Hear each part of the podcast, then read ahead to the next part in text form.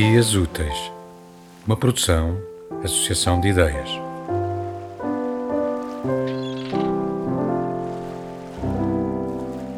Shelley lived with us for the last three years of his life. At first, he didn't want to leave Montreal and the memories residing in every corner of his house. But Aunt Julie had died, and his daughters couldn't take him in since they both traveled so frequently.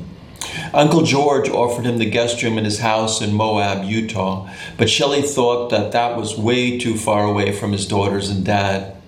Our only other choice would have been a nursing home. My father suggested that we move another twin bed into his room, so that so that's what we did. But Dad's tapes of Mom singing kept Shelley up at night, so we moved him into the den.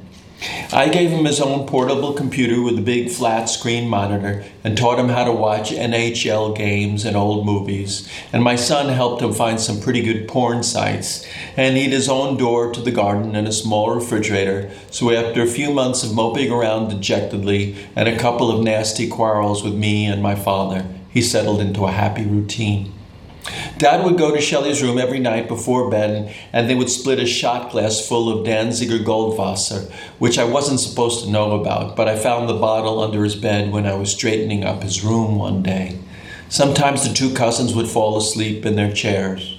Once, about six months before Shelley's death, Dad must have grown too tired to climb upstairs to his room, and I found them spooned together in bed with my father's arm over Shelley's chest. I got my sketchbook and drew them quickly, but I haven't yet framed it. I'm not yet ready to see all I've lost so clearly. Maybe I never will be.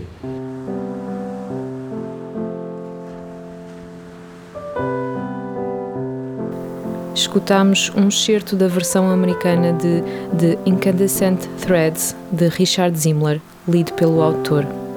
A edição é da Parthian Books.